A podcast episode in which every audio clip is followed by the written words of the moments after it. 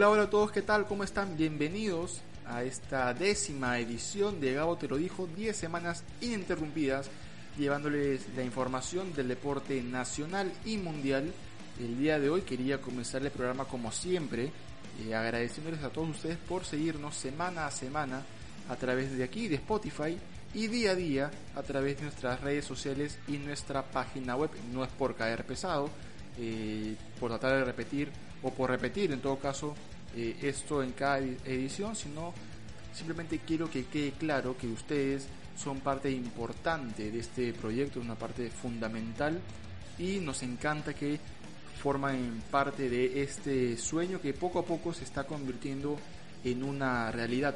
El día de hoy tenemos un programa bastante feliz, bastante alegre para los amantes del fútbol y del torneo nacional, porque después de casi cinco meses se va a reiniciar la, Liga 1 del fútbol peruano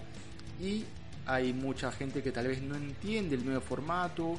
eh, que no sabe cómo se define el campeón. Bueno, el día de hoy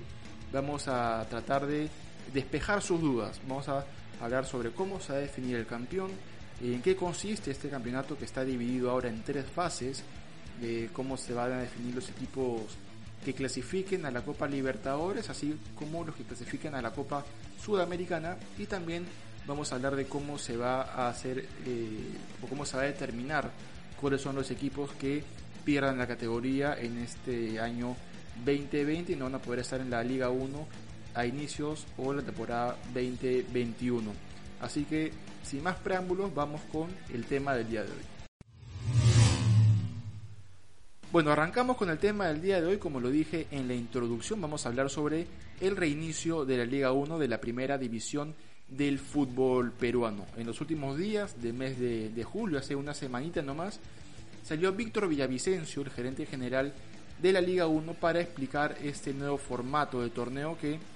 en un inicio nos tenía un poco confundidos, pero el señor Víctor Villavicencio fue el encargado de despejar nuestras dudas. Eh, a inicios de año tenía pensado realizar el campeonato tal y cual pasó el año anterior. Un torneo apertura, un torneo clausura, en el, en el medio jugar una copa bicentenario y al final del año definir el campeón a través de los ya conocidos playoffs. Por motivos de la pandemia, de la para que sufrió el fútbol nacional y los casi cinco meses en los cuales eh, se ha perdido, por decirlo de una manera, eh, la opción de jugar,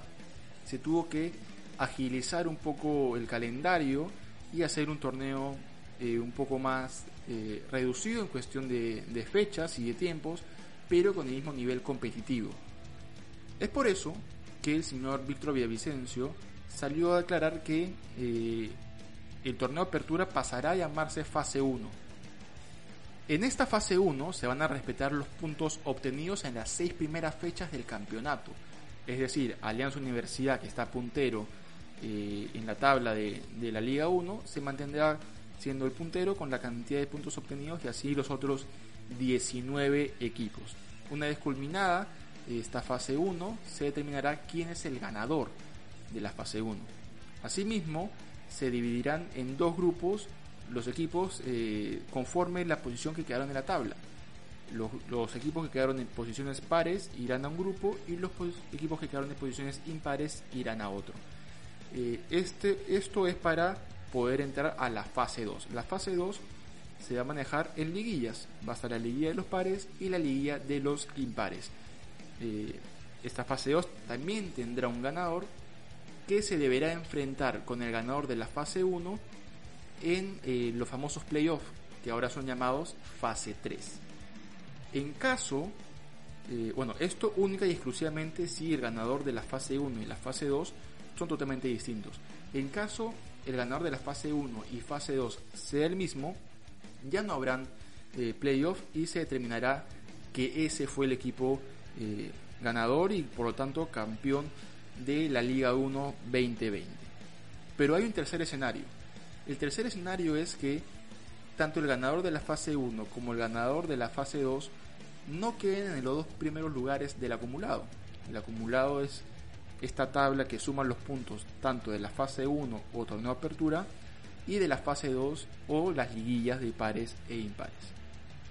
En caso los equipos que queden en puesto 1 y 2 sean distintos a los que queden ganadores de la fase 1 y la fase 2, eh, el playoff se jugará de una manera distinta. Serán unas semifinales y luego una final de ida y vuelta tal y como sucedió el año pasado para determinar el campeón del torneo nacional que en este caso o en ese caso fue Deportivo Binacional de Juliaca. Eso con respecto a los equipos eh, que han quedado campeones o en lo más alto de la tabla peleando por el título nacional. Pero también se van a definir cuáles son los equipos que clasifiquen tanto a la Copa Libertadores como a la Copa Sudamericana. En ese contexto, los cuatro equipos que queden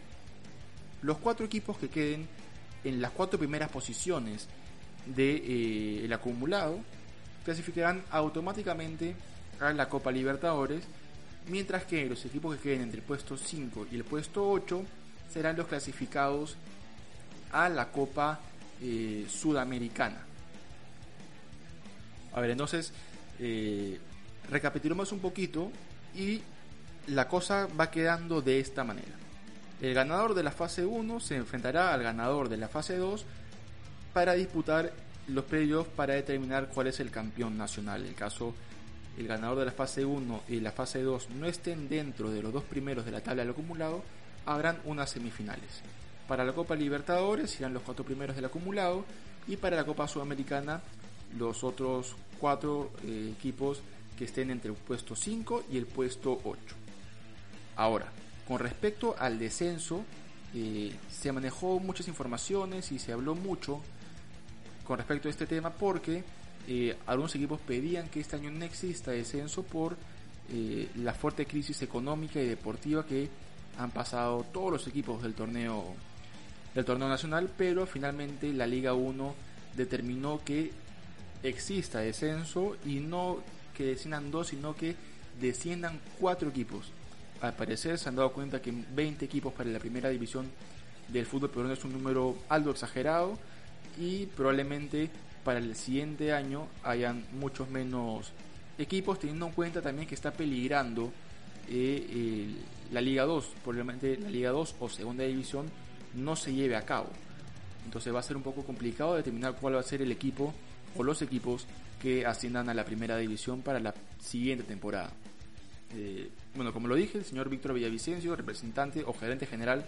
de la Liga 1, eh, informó que sí van a haber descensos y los equipos que van a descender son aquellos que estén entre el puesto 17 y el puesto 20. Son cuatro los descendidos eh, para este año. Hay que recalcar que toda esta información es con respecto a la tabla del acumulado. También dijo el señor Víctor Villavicencio que la Federación Perona de Fútbol, que son los encargados de la organización del campeonato, será cargo pues de eh, los costos que impliquen eh, los transportes de los equipos de provincia Lima, los mantenimientos de las canchas y las canchas de entrenamiento, así como las pruebas eh, de coronavirus a los jugadores, comando técnico, a todo el equipo, ya sean jugadores, comando técnico o directivos que vengan a Lima, así como al círculo eh, más cercano de todos estos de todos estos implicados en la Liga 1 para de todas maneras tener la menor cantidad de contagios posible durante el desarrollo del campeonato. Otra cosa más que se, que se llegó a confirmar fueron los estadios en los cuales se va a llevar a cabo la Liga 1. Son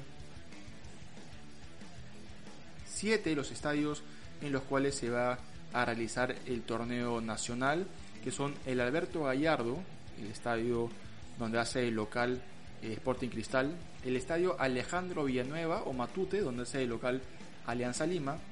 el estadio de, la Universidad Mayor de San Marcos, el campo de la Federación Peruana de Fútbol en Videna, que es este campo de entrenamiento que está dentro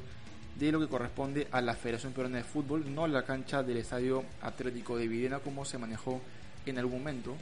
El Iván Elías Moreno, donde hacen las veces de local deportivo municipal, el Estadio Nacional y el estadio Miguel Grau del Callao. Eh, muchos dirán, oye, pero es una ventaja para los equipos eh, que tienen sus estadios en Lima y van a ser a veces de local ahí, como el, Deporte Cristal, eh, Alianza Lima, Deportivo Municipal, Sport Boys, Cantolao, y no es así. Porque otra de las cosas que ha determinado la Liga 1 es que los equipos que cuentan con un estadio en Lima en el cual se va a realizar la Liga 1 eh, no jueguen de local en esos estadios. Por lo que Sporting Cristal no podrá hacer de local en el Alberto Gallardo, Alianza Lima no podrá hacer de local en el estadio Alejandro Villanueva, Deportivo Municipal no podrá hacer de local en el Iván Elías Moreno y tanto eh, y tanto Sport Boys como Cantolao no podrán hacer de local en el estadio Miguel Grau del Callao, esto para tratar de equiparar un poco las supuestas ventajas que tendrían los, los equipos eh, siendo de local en sus estadios, lo cual es un tanto absurdo porque al no haber público, eh, la cancha en la que se juegue sería exactamente lo mismo, pero para evitar problemas y evitar discusiones, eh, se ha determinado que se realice de esta manera el reinicio de la Liga 1. Los equipos que tienen estadios en Lima, los que ya mencioné, han pedido que así como ellos entregan una cancha en buen estado, espera que las canchas en las que ellos jueguen estén igual de buenas, igual de cuidadas que las que ellos están entregando, como por ejemplo como por ejemplo la cancha de Alejandro Villanueva del estadio de Alianza Lima, eh, que pudimos ver el último sábado, que estaba en muy buenas condiciones. Eh, pudimos verla porque se llevó a cabo un partido amistoso entre Alianza Lima y Deportivo Municipal, en lo que fue el primer partido transmitido del torneo local o de equipos peruanos en todo caso, después de cinco meses. Después de cinco meses hizo una transmisión de fútbol local en el estadio Alejandro Villanueva y se vio una cancha realmente buena, en eh, muy buenas condiciones y por eso es que eh, tanto la gente de Alianza como también la gente de Cristal, de Municipal, están pidiendo que eh, las canchas en las que ellos jueguen también estén muy muy bien cuidadas porque ellos han hecho un trabajo realmente bastante bueno para poder entregar estadios en perfectas condiciones. Eh, así que ya saben, este fin de semana inicia el campeonato y todo va a, dar inicio este viernes 7 de agosto a las 6 de la tarde en el Estadio Nacional cuando Cantolao reciba a Universitario Deportes eh, por la fecha 7 de la Liga 1. Fecha 7 que va a continuar el sábado 8 de agosto con los famosos dobletes. Para los que tienen un poquito más de, años encima, un poquito más de calendarios, van a recobrar estos dobletes que se hacían por allá en los años 90. Eh, vuelven los dobletes. Por ejemplo, el primer doblete que tendremos va a ser el de Carlos Stein frente a Cusco Fútbol Club a las 11 de la mañana del día sábado 8 de agosto en la cancha de la Videna. Y el siguiente partido que se va a jugar en la cancha de la Videna va a ser el Deportivo Yacobamba contra Ayacucho Fútbol Club a las 3 y media de la tarde. Otro doblete que habrá el sábado es el de San Martín versus Deportivo Municipal a la 1 y cuarto de la tarde en el estadio Alejandro Villanueva y después jugará en el mismo estadio, pero a las 6 de la tarde, Sport Boys con Sporting Cristal. La fecha continúa el domingo con eh, también dobletes. En este caso comenzamos el domingo con el partido de Cienciano versus Atlético Grau de Piura a las 11 de la mañana en el estadio Alberto Gallardo y le va a continuar el partido de César Vallejo frente a Melgar de Arequipa a las 3 y media de la tarde en el mismo estadio. Eh, el domingo va a terminar con los partidos de Alianza Universidad de Huánuco versus Carlos Manucci a las 3 y cuarto de la tarde en el Estadio Nacional y Alianza Lima recibirá a Deportivo Binacional a las 6 de la tarde también en el Estadio Nacional. La fecha va a culminar el lunes 10 de agosto a las bueno, a la una de la tarde en el estadio Miguel Grau del Callao cuando Sport Huancayo reciba a UTC de Cajamarca dando así fin a la séptima fecha del torneo local y al reinicio de la Liga 1. Así que ya saben, tenemos fútbol este fin de semana, tenemos fútbol local, lo que tanto esperábamos, cinco meses más tarde vamos a poder disfrutar de nuestro hermoso fútbol peruano. Bueno, eso ha sido todo por hoy, un programa que tal vez en cuestiones de tiempo ha sido bastante corto, pero la información ha sido bien nutrido, así que espero que haya quedado claro cómo es que se va a reanudar la Liga 1 Movistar. En todo caso, si no les quedó lo claro, si tienen alguna duda con respecto a la Liga 1 o a cualquier otro tema relacionado al deporte, ya saben que nos encuentran en nuestras redes sociales como arroba Gabo te lo dijo, tanto en Facebook, Instagram y Twitter, y también en nuestra web www.gabreylindeley.com eh, donde vas a encontrar toda la información que ves en redes sociales y también vas a encontrar nuestros podcasts actualizados semana a semana. Así que si te da un poquito de flojera tal vez entrar a Spotify y buscar eh, nuestro podcast, también lo encuentras en nuestra web. Bajas eh, toda la pantalla y en la parte de abajo estará nuestro podcast actualizado semana a semana para que no te pierdas nada de la información del deporte nacional y mundial. Eso ha sido todo por hoy. Agradecerles nuevamente por la sintonía, a disfrutar el fútbol del fin de semana porque hay Liga 1 y también hay Champions League. Así que tenemos un buen fin de semana cargado de fútbol. Eso ha sido todo por hoy. Nos reencontramos en la siguiente edición de Gauto lo dijo. Un abrazo, hasta luego.